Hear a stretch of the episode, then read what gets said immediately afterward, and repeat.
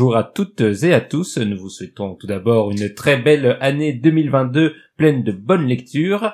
Mots et débats continuent sur sa lancée avec ce 47e épisode. Je rappelle le concept, vous nous envoyez des listes de livres à podcastdmed.gmail.com. Moi je les compile dans une liste et tous les mois on tire au sort les trois livres qui seront critiqués dans l'épisode suivant. Ce mois-ci, au sommaire, nous avons Dans la nuit Mozambique de Laurent Godet, le retour de Bruno Duhamel et Retenir les bêtes de Magnus Mills. Et pour m'accompagner dans la dissection de ces trois ouvrages, j'accueille une habituée. Bonjour Emmanuel. Bonjour Mehdi. Quelle est ta phrase? Ma phrase est une devise des Shadok. Il vaut mieux mobiliser son intelligence sur des conneries que mobiliser sa connerie sur des choses intelligentes. C'est bien vrai. Et j'accueille une nouvelle. Bonjour Cyrielle. Bonjour Emmanuel, bonjour Mehdi. Quelle est ta phrase? Alors ma phrase est une phrase de Jacques Brel. Euh, J'aime que les hommes se groupent, se réunissent et autre chose qu'un ennemi commun, qu'ils aient un rêve commun. Oh, c'est beau. Et ma phrase est d'un autre grand poète, puisqu'il s'agit d'une phrase de Jean Castex qui a été prononcée cette semaine. Quand on n'est qu'à contact, on ne risque rien. Donc voilà, c'est une phrase que j'ai réécoutée plusieurs fois, mais il l'a bien dite. 800 pages de trompe, C'est si bon. 15 chapitres pourris. C'est extra. C'est extra.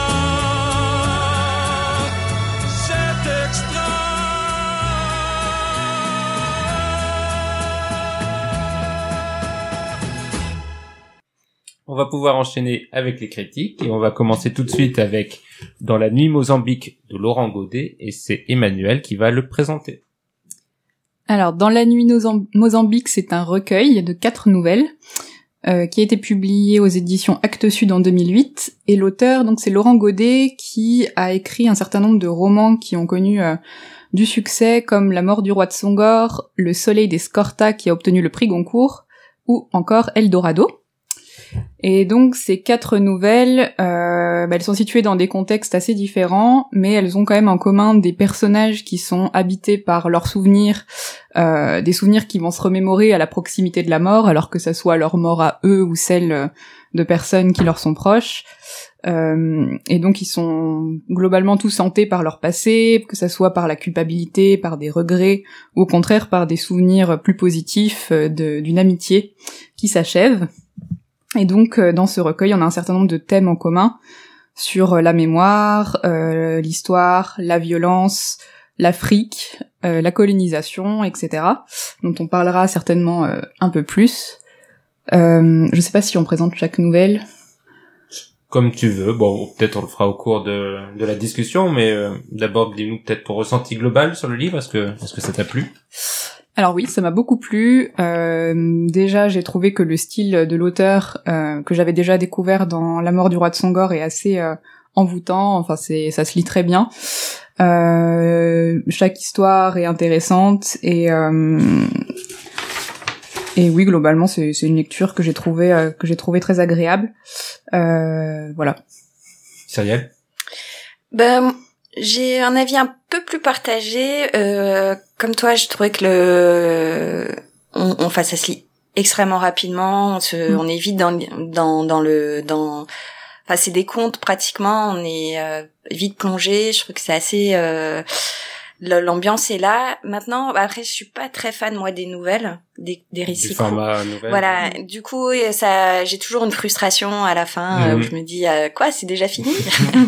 Donc là, j'ai ressenti un petit peu la même chose, euh, notamment sur euh, sur deux histoires en particulier. Elles sont de tailles différentes, hein. Ouais, il y en a oui. des beaucoup plus courtes que d'autres. Mm. Euh, mais euh, mais voilà, je je- j'ai j'ai aussi bien aimé les thèmes. On, on est c'est presque de la confession en fait euh, euh, à l'orée de la mort euh, pratiquement quoi. Euh, et ça, ouais, on visite euh, différentes différentes ambiances, euh, donc euh, voilà, un peu mitigé, mais euh, voilà, en tout cas, c'est c'est vrai que c'est un livre qui se lit vraiment très vite, quoi. Et c'est pas très joyeux, ça, on peut le dire aussi. On l'a, pas évoqué, mais c'est un livre globalement assez déprimant. Les gens vont pas très bien dans, leur vie, euh, que ce soit eux ou celle des autres à qui ils ont fait du, mal. Donc euh, moi j'ai, beaucoup aimé aussi euh, comme Manu euh, la lecture. J'ai, pas trop de réticence même si je les comprends avec le, le format nouvelle. J'en, lirai pas régulièrement, mais de temps en temps j'aime bien parce que ça permet à l'auteur en effet. On sent que ça, lui permet de, de de pas avoir à avoir à creuser tout un, un thème et juste d'aller à l'essentiel de ce qu'il veut faire passer, de ce qu'il veut transmettre. Euh, à chaque fois, on a les dates d'écriture. Je crois qu'il les a écrites de manière assez rapprochée. Ou en tout cas, bon, ce sont des histoires qu'ils ont, on, on sent qu'ils lui ont tenu à cœur et qu'il avait envie de de, de, partager. Donc c'est euh, c'est assez intéressant. Euh, je trouve en effet que là où tu, tu l'as déjà dit, euh, Emmanuel, c'est que alors que ce sont des histoires euh, très différentes, on dirait, euh, dans, dans le contexte, euh, dans la temporalité, le lieu, les personnages, c'est vrai qu'il y a quand même un, un fil rouge assez assez fort de de cette de ce regret de ce recul sur les vies passées, de qu'est-ce qu'on a fait de nos vies, de nos choix, euh, comment euh, quand il est trop tard, on peut s'en rappeler, soit pour le regretter, soit pour essayer de comprendre ce qui ce qui a raté. euh, et euh, et c'est vrai que du coup, il y a une certaine cohérence dans ce livre. On comprend pourquoi, en tout cas, ces quatre nouvelles sont réunies. Ça, on n'a pas l'impression d'un briquet de braque, de fond de tiroir, de de tiens, je vais publier ce que ce qui me reste, mais je sais pas où le mettre. Non, et on sent qu'il y a quand même une certaine cohérence dans ce livre qui se lit euh, en effet euh, très facilement. Et donc on va peut-être rentrer dans le détail dans les nouvelles et euh, pour faire ça, je, je comptais vous demander d'abord à chacune euh, votre nouvelle préférée et peut-être en discuter à ce moment-là plus, plus profondément. On commence par toi Manu. Alors ma nouvelle préférée, euh, je dirais que c'est celle qui a donné son titre au livre, c'est-à-dire Dans la nuit Mozambique. Et c'est peut-être aussi la plus positive des quatre, donc c'est probablement pour ça que je l'ai préférée, euh, parce que euh, donc on y suit l'histoire euh, de quatre amis, hein, d'une amitié. Euh, enfin, en fait, c'est deux amis qui se retrouvent dans un restaurant à Lisbonne et qui se rappellent tous les repas qu'ils ont partagés avec leurs deux autres amis qui ne sont plus là. Et euh, j'ai trouvé que, bah, déjà j'ai trouvé qu'il y avait un côté peut-être plus personnel de l'auteur. D'ailleurs, c'est celle qu'il a dédiée à un de ses amis euh, au début, euh, au début de la nouvelle. Et euh, j'ai je trouvais que c'était assez, euh, assez réconfortant en fait quand on la lisait. Ouais, donc voilà. Et c'est assez marrant sur cette nouvelle. Je trouve qu'elle est un, elle conclut pas innocemment le livre parce qu'il y a un petit côté euh, méta, euh, puisque en effet c'est des amis qui se rencontrent pour se partager des histoires, se raconter des histoires et prendre du plaisir à lire des histoires. Et euh, donc, donc à la fin d'un recueil de nouvelles, il y a une certaine euh, une certaine logique euh, à, se, à, voir que l'auteur apprécie euh, le partage le partage d'histoire et ce qui a ce qu'il dit dans cette nouvelle ou ce qu'on ressent c'est que le plus important c'est pas l'histoire en elle-même parce que justement on n'a pas la conclusion de, l'histoire ou en tout cas elle est un peu euh, évanescente mais l'important c'est justement euh, le moment partagé avec ses amis à se raconter des histoires à en parler. Et euh, je pense que c'est aussi une nouvelle qui lui sert euh, de regard sur son art d'écrivain et sur sur la littérature. Ben, moi, je je suis d'accord euh, avec ce que tu dis, mais en même temps, j'ai trouvé que c'était la la- l'histoire la, plus euh, la plus Frustrante. euh, parce que on te vend quelque chose et Et on te laisse euh, effectivement vraiment sur ta faim. Donc, Mm. euh, mais bon, c'est le format nouvelle aussi qui qui permet ça. Euh, Mm. Et euh, J'aurais voulu savoir la fin de la fin de l'histoire. ah bah évidemment. Non, mais c'est pour ça qu'effectivement, euh, je trouve qu'il est assez fort parce que euh, euh, t'es plongé à la fois. Je crois qu'elle se passe à la fois au, au Portugal. euh, Ouais. Donc euh, c'est quatre amis qui se retrouvent euh, tous les deux trois ans pour se raconter des histoires. Donc euh, et c'est assez touchant, euh, voilà, de ce, ce partage. Et puis euh, voilà cette histoire qui est racontée en parallèle et, et dont on n'aura jamais euh, le fin mot de l'histoire, quoi. Ouais. Et C'est vrai qu'on est vite pris, même dans cette histoire, dans l'histoire, dans la double Ouais. par histoire. son talent de, Mm. de conteur et d'écrivain, on est vite, euh, on est tout de suite pris Donc moi je l'ai pris comme une trahison. évidemment. Jeter le livre violemment à la fin, remboursé. Mais c'est vrai que ce côté de la fin un petit peu euh, frustrante, on le retrouve, je trouve, dans plusieurs nouvelles. Mm. Enfin, la première, euh, Mm. c'était un peu ça aussi, s'en est grillé. enfin qui est un peu un- une espèce de conte fantastique. euh, Ouais, il y a un peu de Et, surnaturel. euh, Et, en fait, c'est ça, j'ai l'impression qu'à la fin de chaque nouvelle, en effet, on est un peu, on reste un petit peu sur sa fin, mais il- comme si c'était un peu fait exprès. euh, Il y a un côté, euh, bah voilà, c'est la mort. et donc, on n'a pas, on n'a pas forcément toutes les réponses, quoi. Du coup, Cyrielle, euh, Ben, en fait, je trouve qu'il y a, il y a un thème un peu qui euh, qui traverse un peu les histoires. C'est c'est la violence quand même. euh, Enfin, elles sont toutes extrêmement euh, violentes. euh, Mm. et peut-être celle euh, qui l'est un peu moins, c'est celle qui est euh, qui s'appelle euh, Gramercy Park Hotel. Mhm. Euh, Même si elle commence par une agression. oui, et justement, en fait, euh, j'ai trouvé dommage parce que j'ai trouvé que ça, par exemple, ça m'avait paru un petit peu artificiel, en tout cas dans Mhm. l'histoire, et, et justement pour essayer de garder un peu ce fil rouge, et que finalement, il était peut-être pas nécessaire dans, dans, dans cette histoire-là, qui est eff- effectivement un petit peu plus hors sol euh, par Oui. rapport aux trois autres qui euh, qui ont aussi un lien euh, plus euh, euh, bah, un lien clair avec l'Afrique euh, donc euh, alors que celle-ci euh, semble pas en avoir. Euh, après c'est celle qui est peut-être la plus touchante aussi euh, euh, dans, dans la présentation des différents personnages euh, qui ont parcouru la vie euh, C'est ta préférée? Bah, d'une certaine manière oui j'ai trouvé qu'elle était euh, peut-être la plus poignante Peut-être du coup, on parler un petit peu de, de l'histoire. Euh, oui, donc on suit euh, Moshe, je crois, qui euh, qui est un vieux monsieur euh, euh, qui va euh, effectivement subir une, une agression euh, assez violente euh, et qui va être peut-être un peu le déclic. euh, Je sais pas trop si c'est ça le déclic ou, mais euh, voilà, en tout cas pour se remémorer euh, sa vie euh, et notamment son grand amour. euh, et de là, voilà, bah, va un petit peu se dérouler ses souvenirs de sa jeunesse et aussi de, de ses ambitions personnelles. Mm. Euh. Et ses regrets aussi. euh, Beaucoup regrets. Et c'est vrai que c'est c'est peut-être ma préférée aussi. euh, Il y a quelque chose de très touchant dans cette euh, dans cette nouvelle qui est en effet est clairement assez différente euh, des trois autres, tant dans le ton que dans le, le, le style même. Et euh, et c'est la plus longue, je crois. Euh, euh, oui, je, je pense que c'est la plus longue. Et elle est vraiment, elle est vraiment très, je trouve très bien structurée. euh, ce, entre, au début, on a vraiment l'impression en effet qu'on part sur une agression, un vieux monsieur qui est choc générationnel ou quelque chose comme ça. Et en fait, non, c'est pas ça, c'est pas ça l'histoire. C'est l'histoire en effet d'un vieux monsieur qui retourne dans l'hôtel euh, dans lequel il avait euh, beaucoup de souvenirs. Il y retourne pour la première fois depuis des années alors qu'il a toujours vécu dans ce dans ce quartier et euh, il va faire un peu la paix euh, avec sa vie, avec ses choix, avant ce qu'on suppose être son son futur et, proche décès, étant donné son grand âge. Et euh, il y a quelque chose d'assez euh, d'assez bouleversant en effet dans dans cette nouvelle. Pareil, en, en quelques mots, en quelques phrases, il arrive à, à recréer toute une, une histoire, toute une vie de de- d'un personnage qu'on imagine bien. Et, euh, il arrive du coup à nous mettre en empathie avec euh, avec ce, ce vieux petit monsieur qu'on imagine fort sympathique et, euh, et donc je l'ai trouvé vraiment très très très bien écrite. Moi, à l'inverse, je dirais que c'est celle que j'ai le moins aimée du, Ah. du recueil. Euh, parce qu'en effet, alors voilà, toi, tu- donc je trouve qu'elle ressort effectivement du lot euh, et qu'elle casse un peu le ton de l'ensemble, euh, Mm. l'ensemble du recueil. Bah peut-être par les thèmes qui sont abordés et en soi je l'ai trouvée très bien écrite et intéressante, mais elle m'a peut-être moins marquée que les trois autres qui ont des sujets très forts où il se passe effectivement des choses euh, très dures.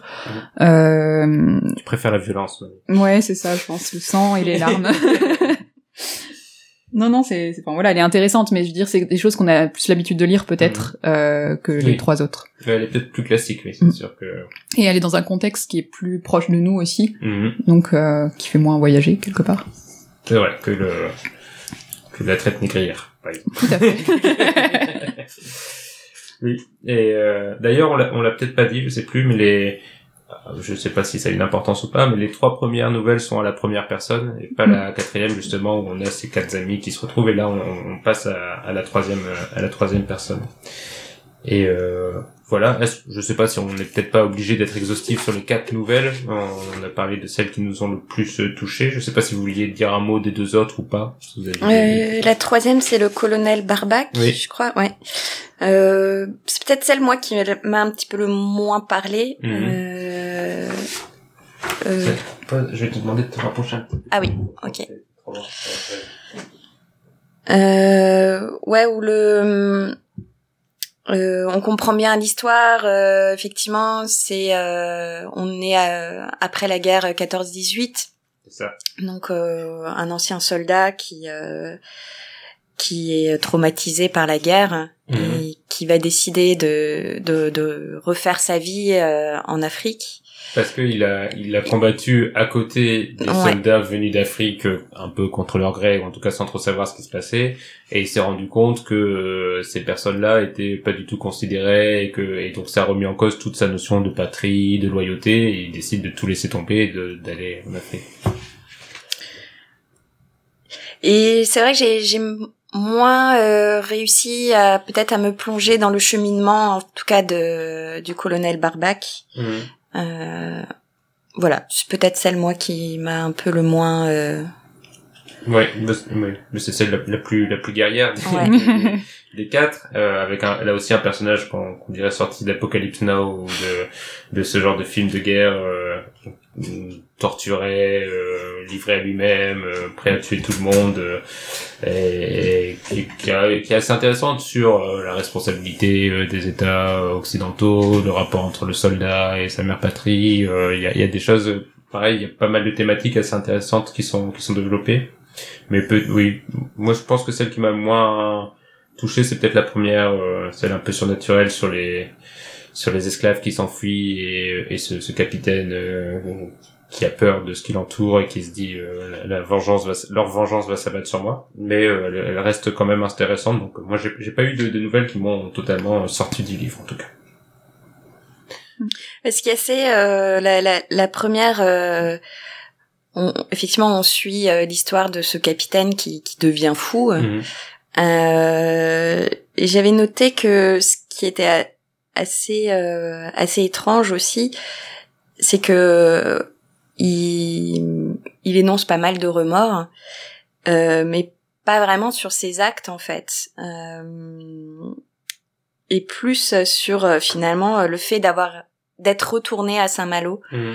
Euh, c'est plus ça en fait son remords, c'est d'avoir pris la décision euh, de de d'aller à Saint-Malo euh, parce qu'il y a il y a le, le, le précédent capitaine qui euh, euh, qui est décédé, donc il prend la place du capitaine un peu au pied levé. Mhm. Et euh, au lieu de continuer euh, leur leur route, ils décident de ramener le corps de ce capitaine à Saint-Malo. Et finalement, euh, tout, enfin, la, euh, son, son remords se, se base vraiment là-dessus, sur cette Mm. décision, hein, et pas du tout euh, sur le fait euh, de euh, euh, d'être esclavagiste, de Non. transporter des esclaves, Mhm. etc., de la manière dont euh, dont, dont il, il- il traite ces personnes, etc. Mm. Pas du tout. Son remords, c'est d'avoir pris cette décision-là. Donc ça, ça m'avait un petit peu euh, étonné aussi. euh, voilà, il est vraiment sur. euh, On n'est pas sur la rédemption d'un homme Non. face à l'esclavagisme. Pas du tout, hein. Juste sur, oui. Non, on sent qu'il assume complètement et voilà, il se pose aucune question par rapport à, à ça. ouais. Et j'avais une autre question à vous poser sur le livre plus globalement, parce que c'est quand même un livre qui parle beaucoup d'hommes. Euh, c'est des récits, euh, les trois récits la première personne sont narrés par des hommes, et le quatrième parle justement de l'amitié de quatre hommes. Les femmes ont une place très faible, celle qui a le plus d'importance, c'est dans justement dans la nouvelle sur le vieux monsieur qui se remémore, notamment son couple. Euh, mais du coup, est-ce que vous, ça vous a peut-être dérangé ou? Oui. Oui. Euh, moi, c'est, enfin, alors après, c'est presque une remarque que je gardais pour la fin du podcast parce qu'on peut l'appliquer à nos Mm. trois livres du jour. C'est vrai. Ouais, ouais, j'ai fait exactement la... Euh, mais dans, dans ce cas-là, ça m'a marqué. Alors, euh, surtout sur la dernière, en fait, parce qu'en effet, euh, c'est euh, une de celles où des femmes sont évoquées. Euh, non, alors c'était pas la dernière, l'avant-dernière. Celle sur le colonel Barbac. Ouais. Voilà, le poilu. Donc, en fait, les seules femmes qui sont évoquées, et elles sont citées comme ça, c'est la mère et la femme. Euh, elles n'ont pas de nom. et voilà, c'est vraiment typiquement les les rôles secondaires qui sont qui sont là pour euh, appuyer l'homme et puis bon bah de toute façon maintenant qu'il est marqué par la guerre il les il les laisse derrière lui et, et voilà et donc en effet euh, en effet la place des femmes dans ce roman n'est pas très développée. Ouais ouais, ouais. j'ai j'ai noté la même chose. Où sont les femmes? Donc effectivement euh, j'ai trouvé aussi que c'était euh, euh, bah, soit c'est effectivement l'histoire euh, du, du, vieux monsieur qui, qui, se remémore son grand amour, donc euh, elle représente cet amour-là, voilà. Et j'ai noté aussi qu'elles elles sont toutes systématiquement mortes, les deux femmes. c'est vrai. Donc c'est vrai que c'est un peu, un peu aussi, ouais. On, on, est sur des histoires finalement d'hommes quoi. Oui, euh, on passe vraiment là-dessus. Euh... Même dans les univers, on a la guerre, ouais. euh, capitaine de vaisseau. Euh, donc oui, il est, clairement il est ancré là dans un. C'est un livre sur euh, soit l'amitié entre hommes, soit les haines entre hommes, mais sur sur des hommes qui qui réfléchissent et qui parlent. Pas, c'était pas du tout son intention de parler des femmes apparemment. Peut-être dans ses autres livres, je sais pas. Pas dans celui-là. Alors je me souviens plus très bien de, de, de, la mort du roi de son que j'avais lu, mais c'est vrai que par contre je trouve que le, le, ces nouvelles s'inscrivent bien dans son œuvre parce que de mes souvenirs, euh, la mort du roi de son c'était une espèce de conte aussi, donc ça se passait pas dans, dans un univers euh, euh, réel, c'était par contre un conte inspiré euh, de, enfin qui se passait dans un désert africain avec euh, tout un côté assez fantastique et donc ça parlait, c'était un peu inspiré de la guerre de Troie, donc ça m'a un petit peu évoqué aussi ce, enfin le côté conte qu'on peut avoir par exemple dans le premier oui. la première des nouvelles, et puis euh, Eldorado, il me semble que ça parle de d'immigration euh, clandestine. Enfin voilà, donc je trouve quand même que t'as une t'as des thèmes qui oui, ressortent. Il y a une cohérence dans son dans son écriture. Oui. Très bien. Est-ce que vous aviez d'autres choses à ajouter? Non. Sinon, je vais vous demander est-ce que vous conseillez de lire à nos auditeurs dans la nuit Mozambique de Laurent Godet? Oui. Oui, dans la mesure où ça se lit euh, très vite. non, non, mais non, non, si, si, je, je conseille quand même. Oui, moi aussi. Et pour vous donner un petit aperçu de la prose, Emmanuel va nous en lire un extrait. Donc l'extrait est un extrait de la première nouvelle sans négrier. On est donc à Saint-Malo et euh, les esclaves se sont enfuis du bateau. De partout, bientôt, montèrent les cris des gardes qui, en patrouillant dans les rues, répétait sans cesse Couvre-feu, couvre-feu La ville se vida en moins d'une heure. La nuit pesait sur les toits. À chaque carrefour, des gardes se mirent en faction et bientôt des volontaires venus de partout les rejoignirent. J'ai vu de la joie cette nuit-là. Je m'en souviens. J'ai vu dans les visages et dans les regards la joie de participer à une grande battue. Il y avait dans les rues de la ville cette nuit-là un bonheur inavoué qui se répandait d'un groupe à l'autre comme la puanteur d'un poisson avarié. Personne n'osera dire l'excitation qui battait dans nos veines à cet instant. La ville nous appartenait. Nous étions tous armés de bêches, de pioches, de couteaux ou de pistolets. Nous patrouillions en petits groupes à la recherche du moindre bruit, de la moindre silhouette inhabituelle. Personne n'osera dire combien nous avons aimé cela. Et les volontaires étaient toujours plus nombreux, ils voulaient tous en être, chasser, participer à cette nuit où nous avions le droit de tuer, le, le droit que dis-je, le devoir pour la sécurité de nos enfants. Toute la ville a aimé cela. Nous avons même prié pour que cela ne prenne pas fin trop vite. Merci Emmanuel. Et on va passer à la seconde critique du podcast.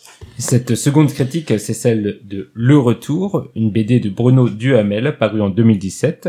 Elle s'inspire librement de la vie de l'artiste César Manrique, artiste espagnol connu pour son œuvre sur l'île de Lanzarote. Mais pour ne pas faire une simple biographie, l'auteur a transposé l'histoire dans la personne fictive de Cristobal, qui lui-même artiste revient sur son île après être devenu une star. Cette star va tout faire pour protéger l'île des appétits touristiques tout en la remodelant à son image. Donc le récit est construit à la Citizen Kane, pour faire simple. Euh, à la mort du héros, un journaliste va interroger les différentes personnes qui ont partagé sa vie, ce qui va donner lieu à des flashbacks qui retracent son parcours. Et c'est l'une pour moi des premières faiblesses de l'œuvre, car ça manque quand même pas mal d'originalité dans la façon de, de construire sa, sa narration. Euh, il y a déjà eu Citizen Kane qui a plutôt marqué son, son temps, mais depuis euh, c'est quelque chose qu'on a vu et revu comme façon de, de faire et je trouve que euh, ça n'apporte pas énormément de choses à l'œuvre, d'autant plus que le contenu aussi, je trouve, manque un peu d'originalité puisque on revient sur le parcours d'un artiste de génie euh, bourru et plein de principes euh, qui sacrifie sa vie personnelle pour ses idéaux et pour son œuvre mais qui a aussi euh, des fêlures dans sa vie privée. Donc c'est quand même une thématique là aussi qu'on a vu et revu des centaines de fois au cinéma dans la littérature et donc dans la BD donc j'ai trouvé que c'était finalement globalement euh, assez décevant que le l'auteur se fixe sur de telles thématiques qui nous apportent pas grand chose, euh, mais je sauve quand même euh, quelque chose de, de l'œuvre de, du retour de, de Duhamel, outre les dessins qui sont tout à fait corrects, voire très beaux parfois.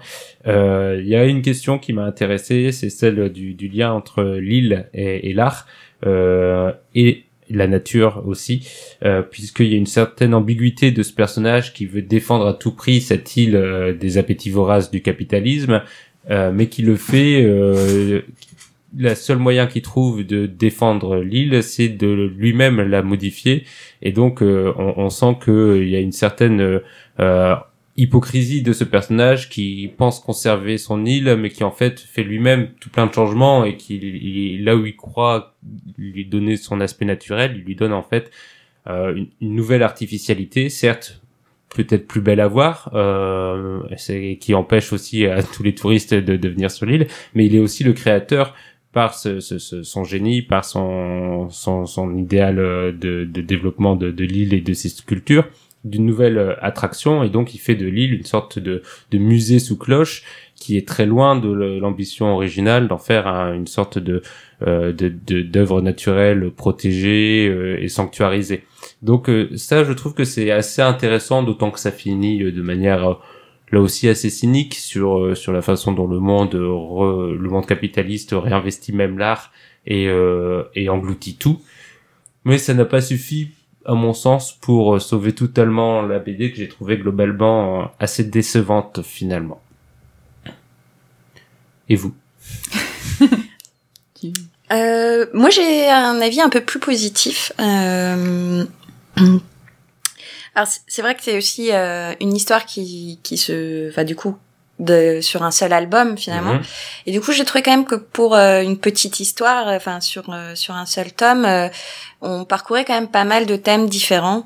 et donc il y a effectivement à la fois ce il y a au démarrage il y a une résistance face effectivement au, au tourisme de masse à la construction à la bétonisation de l'île en fait euh, donc euh, il y, a, y, a, ce thème-là. Euh, après, évidemment, il y a, y a le euh, il va finalement un peu se perdre là-dedans et on va voir son ego et son ambition prendre le dessus sur ce qui était, je pense, au départ un amour sincère de vouloir protéger son île, mmh.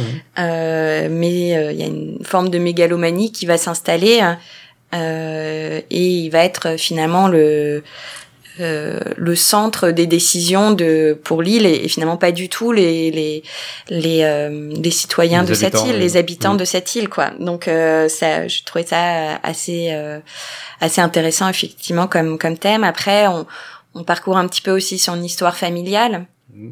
sa relation avec son père que j'ai j'ai trouvé aussi assez intéressante, même si elle est peu peu développée finalement dans dans l'histoire. Euh, il y a ce que j'ai trouvé intéressant quand même, c'est que à, la fin de euh, de du tome, euh, moi j'ai envie d'y aller sur cette île, quoi.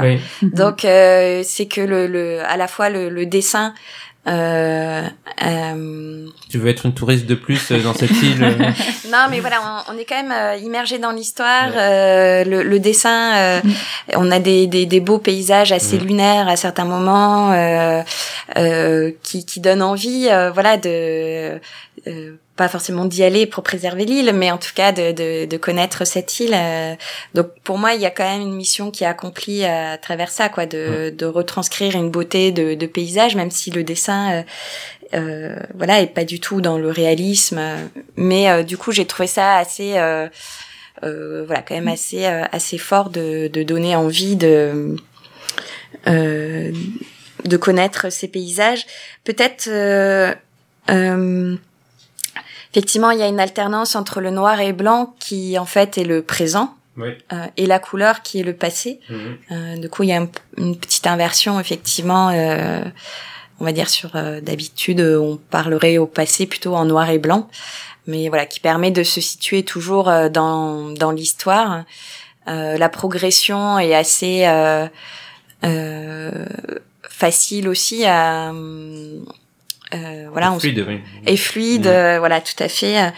Euh, les les per- personnages vieillissent, etc. Donc on on est bien, euh, on se perd pas dans la chronologie. Mhm.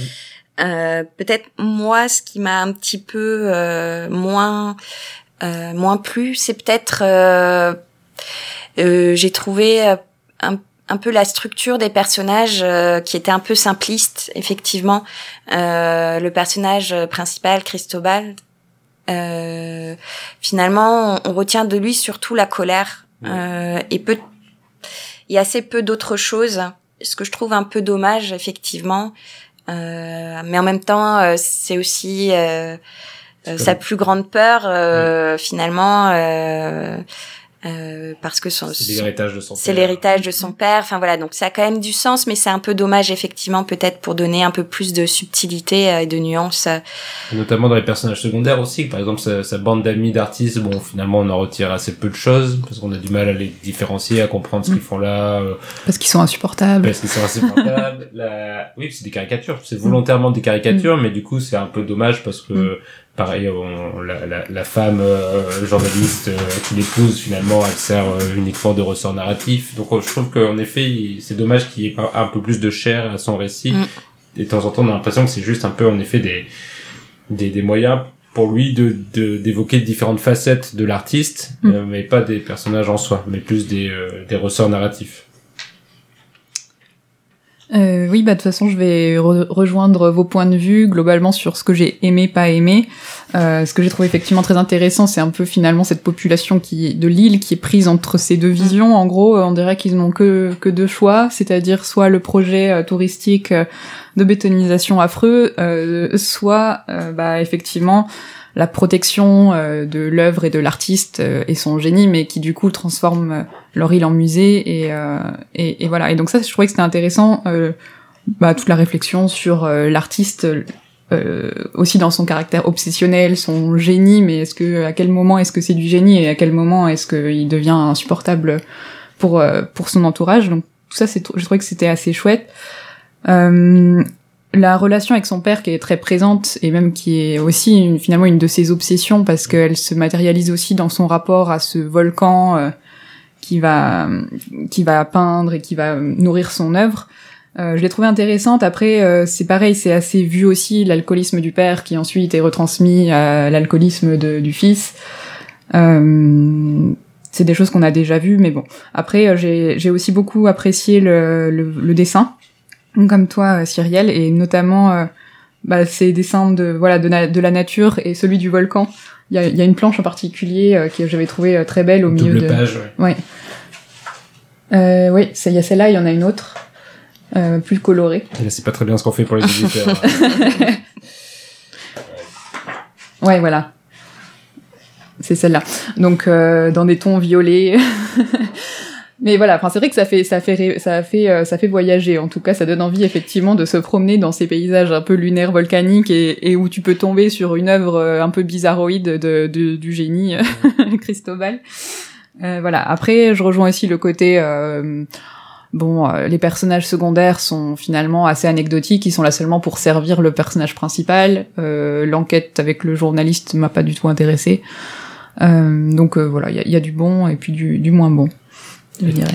Pour revenir sur le, le côté positif et notamment les, les dessins, un autre, outre le- en effet le dessin de l'île, là où je trouve qu'il réussit, c'est que on y croit à ses œuvres. Les œuvres d'art en elles-mêmes, Mm. elles sont à la fois belles, euh, fortes, en lien avec l'île. Je sais pas à quel point il s'est inspiré des œuvres originales de César Manrique. J'ai regardé vite fait. euh, euh, on comprend l'idée, mais j'ai pas l'impression que ce soit exactement la même chose. Donc je trouve ça assez fort de sa part qu'il a réussi à, à imaginer ces différentes types d'œuvres qui doivent en plus exprimer, comme c'est sur un temps long, les différentes phases de, de l'artiste, ces différents types de, de, de pensée, de, de travail euh, du matériel original, souvent la pierre, mais, euh, mais de façon différente. Donc je trouve que ça aussi, il arrive bien à nous faire croire au génie de, de Cristobal.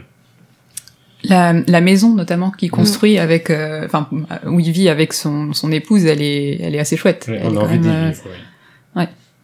Une maison musée quoi. Enfin, Ouais. En lien et dans la nat- construite dans la nature avec ce côté un peu symbiose euh, avec les éléments qui qui fait envie. Ouais, il y a. Ouais, je trouvais qu'il a, il a bien réussi euh, à, quand même à retranscrire le, le côté un peu contemplatif euh, de l'île. euh, Mm. Et c'est en BD, c'est pas forcément si simple que ça non plus.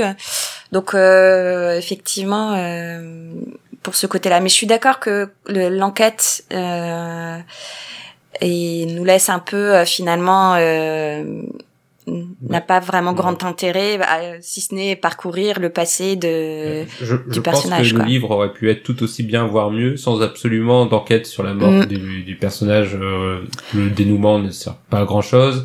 Et, euh, et, et, et, et je trouve ça dommage. Il y a un petit côté aussi artificiel et surtout, enfin moi ça m'a un peu irrité ce, ce côté euh, déjà vu et, et, je trouve ça du coup dommage qu'il se soit passé par là pour nous raconter cette histoire qui aurait pu être euh, contée d'autres manières à mon avis. Mais du coup, j'ai regardé un peu euh, la- rapidement euh, le- la vie de, de César euh, Manrique. Manrique et et en fait, euh, pour essayer de voir euh, où sont un Ouais. peu les où est-ce qu'on retrouve euh, du effectivement le vrai du faux. Et euh, fi- finalement, bon, effectivement, c'est très librement euh, repris, hein, mais effectivement, il y a bien un, acci- euh, un accident euh, de Mhm. voiture. euh, euh, Il y a aussi, euh, par exemple, euh, parce que finalement, le, le personnage principal euh, euh, fait un peu sa loi, il privatise d'une certaine manière aussi euh, l'île. Mhm.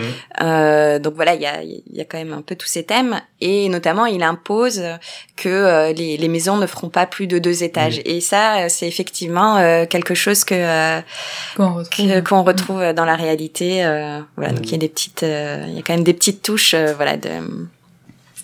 Mais ça, c'était une bonne idée, je trouve, de, de parler de d'un artiste réel, mais euh, en se réappropriant et en imaginant d'autres choses. Je pense que c'est la meilleure façon de parler d'un artiste, parce qu'on a vu beaucoup de de de d'œuvres qui collent euh, au récit de vie, et c'est euh, généralement très peu intéressant. Donc là, c'est vrai que c'était, je trouve, c'était une bonne idée d'aborder toutes ces, ces questions-là, tout en nous nous, faisant nous intéresser à l'île de Lazarote. Lazarote? Ouais, Lanzarote. Lanzarote. Lanzarote. euh, et ça donne envie en effet d'aller jeter un œil euh, et d'aller voir. euh, en plus, c'est où? C'est dans les, les Canaries? Ouais, Bon. ça, ça, ça donne un peu envie. C'est l'hiver en ce moment. Voilà, c'est euh. ça, on a pas envie d'y aller. Et est-ce que, est-ce que vous aviez d'autres choses à dire déjà sur euh, Euh, Ben effectivement, on retrouve euh, ce qu'on ce qu'on disait avant, c'est un peu effectivement le, le manque d'un personnage euh, féminin euh, vraiment euh, un peu euh, creusé. euh, En plus, lui, il essaye. Ça qui est le pire à mon avis, c'est qu'il y a un personnage féminin. Mm. Mais c'est le- la caricature de, du personnage féminin dans ce type de récit, et notamment avec des artistes, donc euh, mi-muse, mi euh, je t'empêche de tourner en rond, euh, le côté pragmatique face à l'homme euh, qui a besoin de faire exprimer son génie. euh, ouais, ou le rôle de la mère aussi, de la euh, qui mère. essaye de réconcilier. Euh, ouais, ouais. Donc, euh, mais euh, après, là où c'est peut-être un peu moins choquant par rapport, euh, par exemple, euh, dans la nuit Mozambique, c'est que finalement, euh, euh, l'auteur traite tous les personnages euh, un peu comme ça, Oui. de manière un petit peu superficielle Oui, euh, c'est vrai. et assez caricaturale. Donc euh, voilà, finalement, euh, ça, C'est attendu.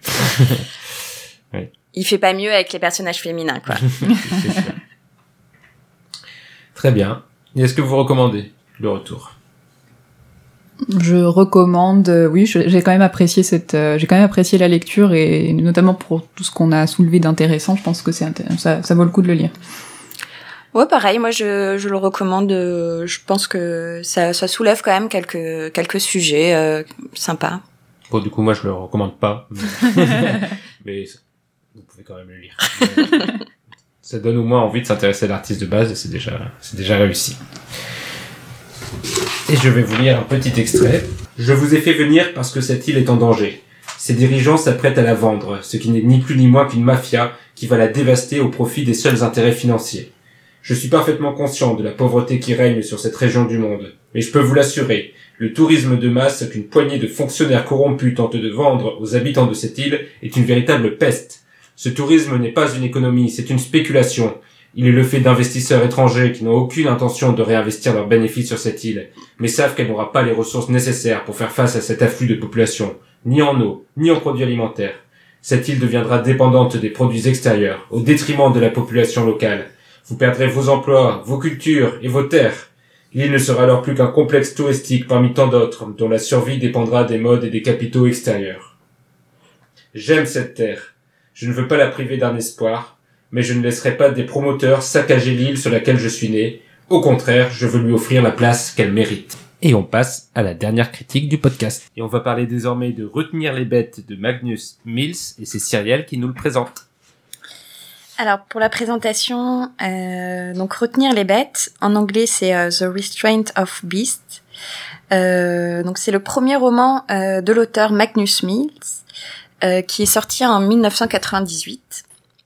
Euh, c'est un roman tragicomique, voire dystopique, surtout à la fin du roman. On, on suit l'histoire d'un contremaître tout fraîchement promu euh, qui travaille dans une entreprise de clôture en Écosse. Euh, il travaille sous les ordres euh, de Donald, euh, donc son, son chef, qui est, on va dire, très perfectionniste et sans scrupules, qui semble pas trop connaître le droit du travail.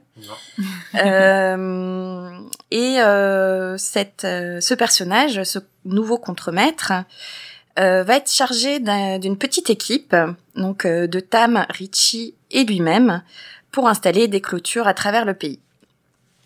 Il va devoir euh, composer entre les ordres de son chef, donc en termes de qualité de travail, euh, d'efficacité, euh, de temps de travail aussi, et euh, le rythme de travail slash pause slash euh, boire des coups dans les pubs de Tam et Richie. Euh, différents incidents vont jalonner euh, très vite le roman. Et euh, le roman va vraiment basculer euh, lorsque cette fine équipe euh, est envoyée en Angleterre pour installer une clôture pendant plusieurs semaines. Voilà. Donc euh, là, je m'arrête là peut-être pour la présentation. Est-ce que ça t'a plu? moi, ça m'a plu. Euh, je me suis posé beaucoup de questions euh, sur ce que j'étais en train de lire. Euh, mais le, le sentiment final est, euh, est plutôt euh, vraiment positif. Euh, euh, la, la thématique principale euh, du roman, euh, je- euh, il y, en- il y en a, il y en a plusieurs, je pense. Euh, la principale, c'est quand même le travail, euh, qui est présenté euh, vraiment comme un, comme un ouais euh, comme un, un pouvoir dominateur euh, sur euh, sur la vie des, des trois pro- protagonistes. Euh, et euh, le, le roman va alterner entre des moments de répétition euh, avec la routine de travail euh, le- la journée et euh, et la tournée des pubs la nuit. Et des moments euh, assez euh, étonnants euh, qui arrivent et qui sont assez comiques, euh, qui vont amener un peu de, un peu de légèreté. Euh, mais ces moments étonnants sont euh, très. Le roman est assez étrange, je pense qu'il faut le dire, Oui, on peut, Euh, on peut le dire. parce que ces, ces, ces, ces, ces moments, ces incidents euh, sont traités d'une manière assez, euh, assez, étrange, puisque finalement ils ont aucune conséquence Oui. sur l'histoire. Euh, Enfin, en tout cas sur les personnages plutôt. On a- et puis, ouais, on a plusieurs fois l'impression, ah, ça y est, le roman va démarrer. Ouais. Et euh, en fait, non. Ouais, voilà, c'est ça. pas Donc euh, c'est un peu, euh, ça, ça, ça, ça nous, ça, ça, nous, euh, euh, Ça trompe nos attentes. ouais, c'est ça. Ouais. Mm. Voilà. Euh, Emmanuel Euh... Alors c'est effectivement compliqué de réagir sur ce roman. Bon, moi j'ai vraiment beaucoup aimé. J'ai trouvé ça très drôle. Euh, j'ai beaucoup ri en fait, ou en tout cas été amusée par ce roman. qui est... Mais c'est vrai qu'il est très surprenant parce qu'en fait on a quand même des successions de scènes euh, complètement banales et de dialogues absolument lambda de la vie quotidienne en fait ça. de cette petite entreprise Euh, on a, on a, voilà, on a toute une succ- succession de, de, de descriptions de comment est-ce qu'on doit planter une clôture et de tout l'art de planter la clôture, etc. Mais c'est ça qui est vraiment très drôle, c'est que c'est raconté comme, enfin voilà, avec énormément de sérieux. Et, et voilà. Enfin, il y a un humour vraiment anglais dans la dans la plume, je trouve, euh, que j'ai, enfin que j'ai beaucoup apprécié. Et puis j'ai aussi beaucoup aimé le thème du du travail. Euh, et, et le, la, la malice en fait de, avec laquelle est dépeinte euh, bah voilà euh, Donald euh, le, le, le petit chef et puis euh, le, le pauvre contremaître qui finalement est coincé entre entre son équipe et et, euh, et puis son chef. Et donc euh, on sent d'ailleurs qu'il a un glissement euh, Oui, au début clairement. voilà il est il est dans le parti quoi. Il est là pour faire avancer le travail tout ça. Puis petit à petit il intègre l'équipe de Tamerici et puis le eux devient un nous et à la fin voilà euh, leurs intérêts sont ses intérêts. Mais c'est un glissement euh, tout au long du, du livre. Euh, et puis il y a plein de scènes effectivement très surprenantes euh, auxquelles on ne s'attend pas. Donc euh, voilà moi j'ai beaucoup aimé. J'ai beaucoup aimé aussi l'atmosphère euh, des pubs euh, Un peu poisseuse aussi. ouais, Ouais. c'est ça toujours humide et trempé. ils, ils sont là et donc ils sont dans- ils partent en Angleterre dans leur caravane euh, Oui. rouillée euh, qui est complètement sordide et d'ailleurs il utilise le mot sordide assez souvent pour décrire ce qui est en train de se passer ils sont là à manger leurs haricots en boîte et tout enfin leurs faillots et tout ça et enfin il y a un côté Et assez ils font euh, aucun effort aussi. Parce que Ouais. moi, les, les, les deux personnages, je les trouve assez extraordinaires. Les deux, les Tamerici, ouais. Tamerici, qui, euh, qui sont un peu indescriptibles, mais euh, un- un- une sorte de mélange de Gaston Lagaffe. Et de, ils, ils ont pas envie de travailler, clairement, mais en même temps, il le faut bien. Donc, ils Mm. sont là. Ils font des gaffes tout le temps. Ils font absolument aucun effort pour se, se, se Mm. pour euh, que les conditions de travail soient mieux. Enfin, rien que la caravane, tout ça, ils s'en prennent pas soin du tout. Ils laissent le pauvre contremaître se débrouiller. Et en même temps, ils ont un petit côté sympathique. Le- Leur manière d'aller dans les pubs et d'enfiler les pintes de bière sans rien faire d'autre que ça, en espérant que quelque chose arrive, mais en même temps sans rien sans rien faire pour que quelque chose arrive. Donc ils restent là à boire des bières et c'est comme ça qu'ils passent leur euh, leur soirée et leur salaire. Donc c'est vrai qu'il y a moi je les trouve vraiment assez assez fascinants et, euh, et au début très énervant c'est là où l'auteur je trouve est assez assez malin c'est que au début il nous met un peu quand même dans la peau du contremaître aussi euh, qui a envie de faire son petit projet et de faire sa barrière et on se dit ah mais pourquoi ils font absolument aucun effort pour faire la barrière c'est vraiment euh, ils ils font la, la moindre occasion pour prendre une pause cigarette euh, et on a presque envie que ça avance Euh, bah, allez euh, Ouais. faites votre barrière et au fur et à mesure on se rend compte que bon finalement ils ont raison de de, de, de traîner la patte en fait et que euh,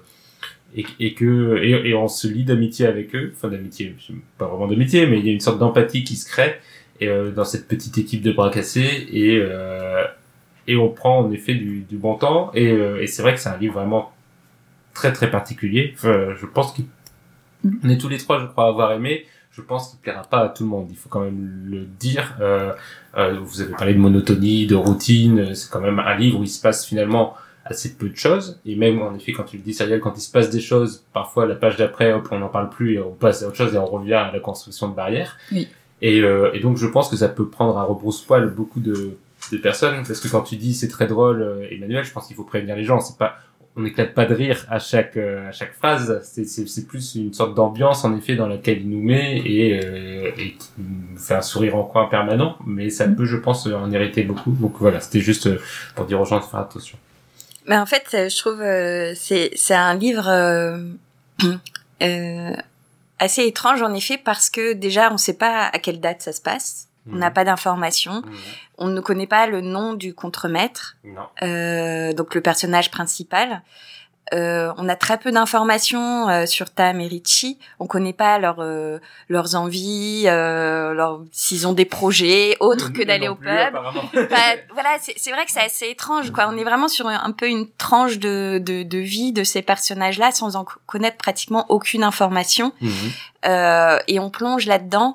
Et c'est pour ça que je pense que c'est euh, c'est une, une ouais, il y y a un côté dystopique, quoi, parce que euh, on est dans un autre monde, clairement. Euh, enfin, moi, j'ai eu cette impression-là que euh, on était. on sortait de notre monde réel ouais, Est-ce ouais. que c'est le moment où ils doivent construire des barrières de, de 3 ou 4 mètres de haut ouais, c'est ça. pour contenir on ne sait pas quoi? C'est ça. euh, mais euh, voilà, c'est c'est au départ. hein. Électrifié.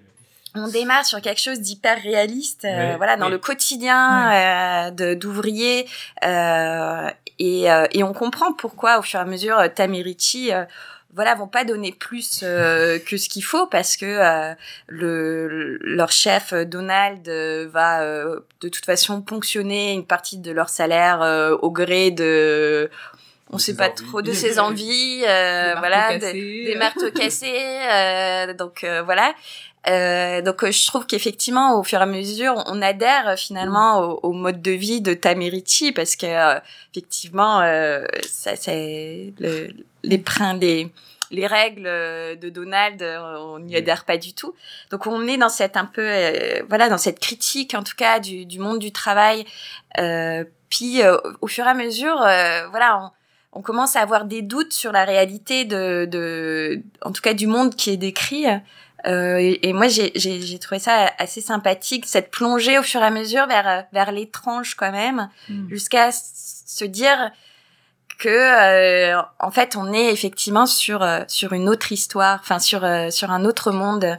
C'est c'est vrai que c'est, enfin, il est très déroutant ce roman. En fait, on est très souvent dérouté. Par Mhm. exemple, il y a, il y a des personnages secondaires qui sont très marquants, euh, notamment quand ils arrivent en Angleterre. Donc, il y a le couple, enfin, le- les frères Hals, Mhm. donc euh, des bouchers qui se sont mis au, au marché de la clôture. On sait pas trop pourquoi. déjà, voilà. un peu étrange. Bon, on se dit à ce moment-là du livre, il y a des signaux en fait, euh, des, des, des- voilà, des, des répliques de personnages dans des bars, etc. On se dit oulala, il va se passer quelque chose, c'est une mafia, qu'est-ce qui se passe, guerre, etc. ouais. Il va y avoir la guerre. Puis finalement, il se passe pas ça du tout.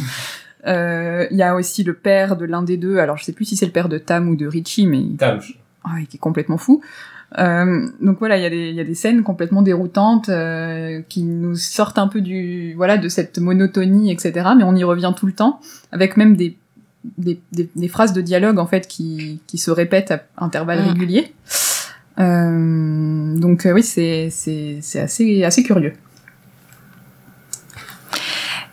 Et c'est vrai que du coup, quand on, on lit le titre Retenir les bêtes, euh, bon, très vite dans le livre, on se rend compte que retenir les, les bêtes, bon, bah, c'est des clôtures. Euh, Enfin voilà, parce que on est tout de suite plongé dans cette entreprise. Et puis voilà, au fur et à mesure du livre, on va on va en trouver euh, différentes interprétations de, du titre. Ouais. Euh, et c'est vrai que Jusqu'à c'est la fin. assez euh, jusqu'à la fin qui euh, finalement, euh, enfin moi en tout cas euh, m'a fait euh, du coup euh, en tout cas remettre en question euh, toute l'histoire. Euh, donc euh, ouais, c'est c'est assez euh, c'est rigolo de Oui. Il y, a, oui, il y a un petit côté euh, oui, absurde, euh, absurde euh, Oui. à la béquette de, de ces personnages enfermés dans leur, euh, leur boucle et, et en même temps qui essayent plus ou moins de s'en échapper, mais pas vraiment, une sorte de résignation et qui malgré eux, par leur, euh, leur euh, maladresse, ou on a l'impression qu'ils réussissent à briser plusieurs fois euh, ce qui aurait dû être une, une sorte de, de monotonie, quelque chose de très régulier et de très fluide. Et, euh, et c'est par leur, leur côté, euh, ouais, leur, leur réserve par rapport à ce qu'ils sont eux-mêmes en train d'accomplir, qu'ils arrivent un peu à en sortir. Et ça, c'est vrai que c'est assez intéressant, avec aussi, euh, sans trop en dire, une, une omniprésence de la mort, mais d'une manière un peu là aussi particulière. C'est-à-dire qu'il n'y a pas de, il n'y a pas de grande réflexion sur la mort ou de moments poignants. On peut difficilement dire ça, mais, mais elle est là, elle est toujours là. euh, et quand on finit par l'oublier à force de, de, de coups de marteau sur les, sur les clôtures et de réflexion sur à quelle heure il vaut mieux finir pour pouvoir aller au premier bar, mais sans être trop bourré parce qu'on n'a plus d'argent, etc. Paf, elle revient euh, alors qu'on s'y attendait plus. Donc euh, ça aussi, je trouve ce, ce petit jeu de, sur la- son rythme, sur la façon dont rythme son roman est assez assez incroyable euh, de, de travail et de talent, mais euh, mais de talent un peu dissimulé. C'est une lecture qui se qui se mûrit. Après, ça reste un, un roman assez court en fait. Euh, du coup, euh, finalement, ce, effectivement, euh, y a, y a dans, quand on parlait de répétition, c'est aussi dans l'écriture parce qu'effectivement des, des scènes se répètent euh, à intervalles euh, réguliers. Mais comme le roman est court, je trouve qu'on n'a pas le temps de, de s'en lasser euh, non plus. Euh, et Il y a quand même des moments où je me disais, au, milieu du livre, au début du milieu où je me disais mais mais qu'est-ce qui se Qu'est-ce passe qui se passe Qu'est-ce que je lis quand il un truc qui me Quand donne un envie événement arrive, il Ouais. se passe rien finalement. Mais Donc, c'est euh, C'est tellement rare qu'on lise un livre et qu'on sache pas ce qui va se passer Mm. après. On a d'habitude on a des pistes, on a des Ouais. éléments, on sait à peu près où ça va aller. ou- Là, au milieu du livre, je me disais, je n'ai aucune idée de ce- là où ça veut en venir. Et Mm. c'est ça finalement qui fait le principal intérêt de ce, de ce qui livre. est, qui est assez fort. Et puis il y a même une description de petites choses du quotidien, moi que je trouvais assez assez prenante. Enfin c'est en fait, on, est un peu fasciné par euh, le, le, le, le côté sordide de ce qu'ils sont en train de vivre. Mm. Là, il est là, ils sont là avec leurs salopettes dans la boue, la nuit, le froid, machin. En fait, ils sont en train de vivre d'économies de bouts de chandelle, euh, de, de, de trucs de gaz, euh, qui, il n'y a plus de gaz et il n'y a plus rien à manger, ils ont plus d'argent et ils sont en train de marcher 4 km pour trouver un pub en pleine nuit euh, au milieu de l'Angleterre. Et enfin, il y a un côté ouais assez euh, Enfin voilà, moi j'ai- j'ai assez contemplatif dans la lecture d'un d'un Oui. côté quoi. Hypnotique même. Ouais. Il, y a, il y a une sorte d'hypnose euh, au, fur et à mesure et on, on se laisse prendre totalement par, Mm. par leurs enjeux qui au début nous paraissent dérisoires. Puis finalement, nous, ouais, nous aussi on se dit, ah, est-ce qu'ils vont le trouver ce pub Et ouais, oui, c'est c'est la force du livre. j'ai euh, j'ai essayé de voir un peu euh, du coup euh, Ma- Magnus Smith. Ouais. Et en fait, il, il a exercé ce métier euh, pendant plusieurs années euh, de, de montage de clôture. Je me suis électrique. c'est quand même très technique sur le Ouais. montage de clôture. Ouais. Donc euh, c'est Donc, du sait de vécu en fait, il sait de quoi il parle et de ce que j'ai j'ai pu comprendre, euh, c'est que euh, il a ensuite enchaîné sur un, un travail de, de chauffeur de bus. Et euh, pendant ces, ces, ces heures de, de contemplation de la route est venu, enfin a émergé euh, voilà l'idée d'en d'en écrire un, un livre, une histoire. Ah, et euh, du coup, c'est c'est assez rigolo euh, finalement de. Enfin voilà, il y a, il y a une forme de ce réalisme en fait, c'est aussi parce qu'il y a il y a quand même un il y a un peu de vécu là-dedans et euh, et du coup euh, euh, c'est vrai qu'il y a il y a aussi la monotonie de de ce travail qui euh, effectivement qui est à la fois physique mais très répétitif Ouais. euh, finalement dans Mais où à la fois les personnages s'en contentent très bien. Enfin en tout cas Tam et Richie, on sent que voilà, Ah, ils bah, plantent des oui. clôtures, ils plantent des Il clôtures. parle Et... Pas du tout de révolution ou de.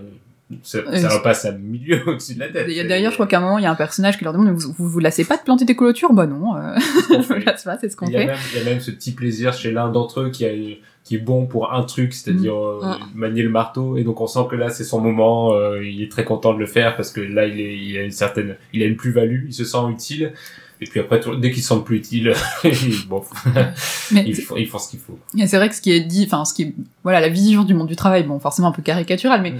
Est quand même assez rigolote parce que là, ça s'applique au monde de, de la clôture, mais ça s'appliquerait à autre Mm. chose exactement pareil. Le fait que, voilà, le, euh, Donald, le chef, il a décidé que ça devait être parfaitement droit et sinon on replante, on retire, on machin. Et, ou même les petits, les petits speeches où il les fait venir dans, dans son bureau avec toute une mise en scène, les chaises qui sont placées comme ci, comme ça, machin. Oui, C'est une domination aussi Ouais. du, du chef, de se contremettre aussi qui se rend compte on, on le nomme un peu chef, mais en fait, il se rend compte qu'il est pas le chef de rien du tout, en fait. Et euh, non, c'est c'est assez, c'est assez bien fait. Mm. Et donc, est-ce que, est-ce que vous le recommandez, j'imagine Votre réponse? De même, chaudement. Très bien. Et est-ce que tu as un extrait à nous lire, Sanel Alors, j'ai choisi un, un petit extrait. Alors, euh, ce soir-là, je décidai de téléphoner à Donald pour lui apprendre comment on s'en tirait. Comment, comment vous en tirez demanda-t-il. Pas trop mal. On est dans les temps, je crois. Parfait. Et tes ouailles, comment se comportent-elles? Très bien, en fait. Pas de problème. Parfait. Nous aimons avoir des équipes bien soudées. Au fait, j'ai une question à te poser au sujet de Monsieur McCrindle. Ah oui? Vous êtes sûr de l'avoir bien achevé? Euh, comment ça? C'est clair, il me semble. J'aimerais savoir si vous avez bien bouclé le travail, c'est tout. Les fils étaient tendus, les poteaux alignés? Oh, euh, oui, je suis sûre que la clôture était parfaitement aux normes quand on est parti. Elle était ten- tendue à la perfection. Très bien. Merci Sanel pour cet extrait qui paraîtra bien mystérieux, je pense, à nos auditeurs, mais qui donne un bon aperçu du, du roman de Magnus Smith. Et on en a fini avec les critiques. On va passer à l'avant-dernière partie du podcast, les recommandations. Mais moi, je ne suis pas ainsi que certains de tes prêtres du amis. Tu peux avoir confiance en moi. Aie confiance,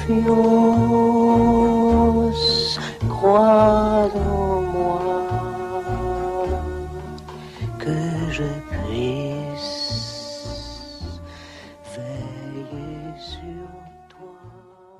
La partie recommandation, les chroniqueurs, en l'occurrence les chroniqueuses, sont libres pour une fois de partager leur goût dans tout ce qu'ils veulent. Et c'est Manu qui va commencer. Alors pour ma recommandation, j'ai décidé que ce podcast n'était pas assez féminin et féministe, puisque nous avons quand même euh, parlé de trois œuvres avec euh, uniquement des personnages masculins ou alors des, des, personnages féminins assez peu développés. Donc du coup, j'ai choisi un roman graphique euh, qui s'appelle Coming In, Coming In, donc l'inverse de Coming Out, de Elodie Font pour le récit et des dessins de Carole Morel, donc deux femmes.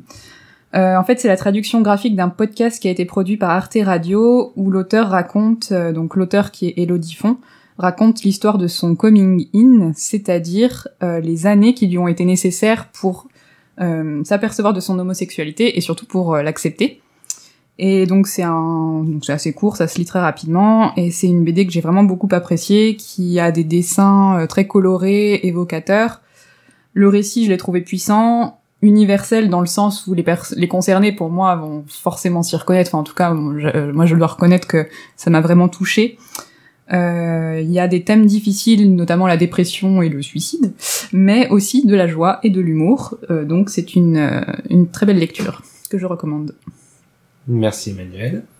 Cyrielle alors, ma recommandation, c'est un documentaire que je viens de voir euh, qui s'appelle 1 sur 5 euh, de Carl Zero, euh, qui est sorti cet automne 2021 et qui parle de l'inceste et des abus sexuels des enfants et avec voilà un, retour aussi sur sur le passé, comment étaient considérées ces questions-là et, et notamment pour un peu euh, secouer euh, tout le monde avant euh, ces, ces, prochaines élections. Donc voilà, je, je recommande de, de, le voir, ce documentaire. Et pour se remonter le moral après ce documentaire, parce que bon, voilà, c'est... Il est disponible où le Sur YouTube, ouais. Mm. ça dure à peu près une heure et demie. Euh, donc voilà. Après, pour vous remonter le moral, euh, je suis en train de regarder euh, une, une, petite série euh, qui s'appelle Poupée russe. Je sais pas si vous l'aviez déjà vu, qui est rigolo. c'est un petit peu sur le principe d'une journée sans fin. Mmh. Voilà. Et c'est plutôt humoristique, donc. Et pareil, elle est disponible. Du coup, sur Netflix. Netflix. Mmh. Très bien.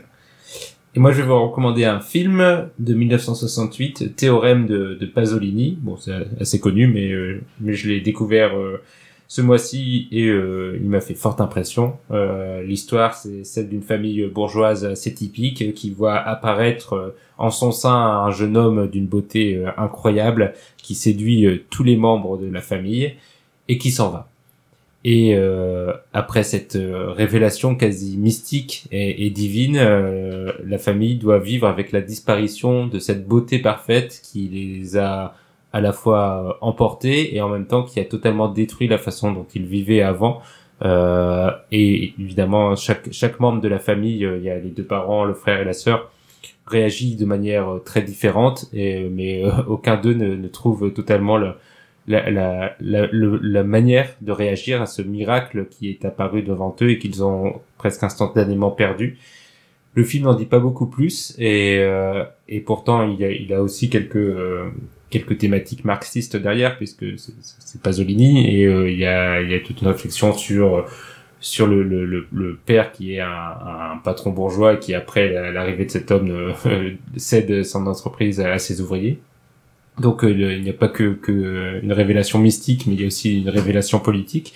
Mais euh, c'est très très fort euh, et très subtil, puisque euh, finalement derrière le symbolisme évident du, du, film, il y a beaucoup de choses qui restent dans, dans le non-dit, et on se pose beaucoup de questions là, quand le, générique arrive, et, et c'est aussi évidemment tout à fait beau à voir dans la mise en scène, dans la façon de de, de cadrer les plans, de, de mettre en scène cette euh, cette personnalité euh, assez étrange qui, qui arrive dans la famille, donc euh, à voir.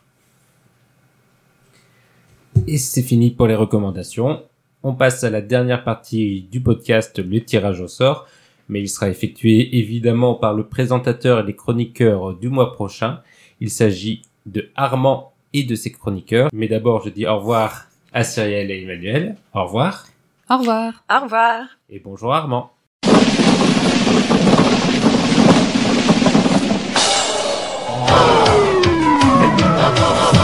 Bon, Oui, merci Mehdi, tout à fait. On se retrouve pour le tirage au sort euh, du prochain épisode.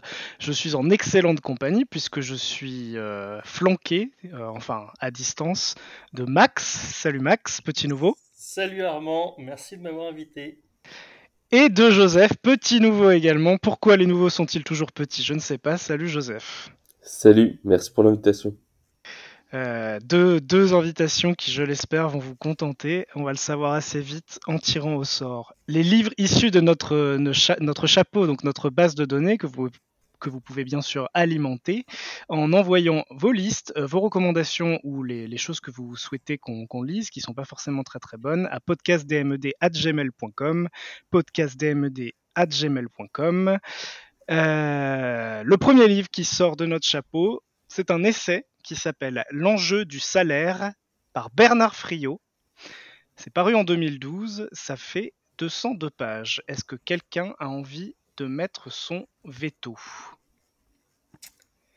Alors, est-ce qu'on a le droit de jeter un tout petit œil à qui est la personne qui a écrit ce livre? Car je ne connais pas, je sais pas si vous connaissez vous. Alors non, moi je connais, mais on n'a pas le droit de jeter un œil. Ah, très bien. Aucune objection pour ma part. Pas d'objection pour Joseph, Max. L'enjeu du salaire, tu as dit que la date de L'enjeu du 2012. salaire et sa date de 2012. Écoute, non, ça me, convient tout à fait. Eh bien c'est parfait parce que je ne vais pas mettre mon veto non plus. Nous allons donc lire en premier livre L'enjeu du salaire de Bernard Friot. Deuxième livre à sortir de notre chapeau, euh, Le pouvoir de Naomi Alderman. Cette fois-ci, c'est un livre sorti en 2016 qui fait 400 pages et qui nous vient tout droit du Royaume-Uni. Écoute, euh, je vais être celui qui va jeter le pavé dans la mare, mais 400 pages, est-ce qu'on n'a pas l'impression que c'est quand même beaucoup? C'est plutôt standard, tu sais pas ce qui peut arriver derrière, mais c'est à toi de voir. Moi, je viens d'écouter un épisode dans lequel il tirait un livre de 762 pages, donc ça me paraît tout à fait raisonnable. Voilà, très bien. Très bien. Je passe pour un petit bras alors. Tu peux mettre ton veto au petit bras, c'est autorisé. Le pouvoir, ça s'appelle? Le pouvoir, tout Ah, à ça fait. On a donc le salaire et le pouvoir. Pour Le le salaire et le pouvoir, ça va bien ensemble, oui. Pas d'objection? Non, allez, pas Aucune. d'objection. Eh bien, ça va être très très très très rapide puisque je n'ai pas d'objection non plus. Nous allons lire Le pouvoir de Naomi Alderman. Il nous reste à tirer la bande dessinée. La première euh, qui, qui nous est présentée s'appelle La Bibliomule de Cordoue de Wilfrid Lupano et de Léonard Cheminot. 264 pages et c'est quelque chose qui est sorti cette année. La Bibliomule de Cordoue. Écoute, euh, c'est désespérant, mais je n'ai encore pas d'objection pour cette BD. Joseph. Moi, je vais me permettre une objection, cette fois-ci, absolument euh, sans aucun fondement, juste sur le titre et la bibliomule qui m'inspire peu. Ok, ok, donc Ouais, veto. Joseph nous- n'est pas très mule. ou, bi- ou biblio, ce qui serait un petit peu embêtant pour le podcast. mais on va, on va partir sur la mule. Alors, deuxième, deuxième bande dessinée. Yanaka, Histoire de chat, le tome 1 de ce manga de Wakatsuki Megumi, qui est sorti en 2011. Ça fait 200 pages. Écoute, je vais te confesser que je n'ai jamais lu de manga. Est-ce que tu veux... Est-ce que tu veux lire un manga ou est-ce que tu veux garder Figure-toi- cette, cette habitude? Figure-toi que j'en ai acheté récemment un parce qu'il s'appelait Balthazar et que ça avait l'air rigolo et que c'est aussi mon deuxième prénom, que je n'ai pas lu. Du coup, moi, ça me va tout à fait. Ok. Donc euh, la, la décision est entre mes mains. Euh, est-ce que je vais utiliser mon veto ou est-ce que nous allons être euh, sur un, épisode où un seul veto sera sorti Euh, Pas de veto pour moi non plus. Nous allons lire Yanaka, Histoire de chat, en tout cas son premier tome. Je vais récapi- récapituler euh, l'ensemble des livres que nous allons lire pour le prochain épisode. L'enjeu du salaire de Bernard Friot.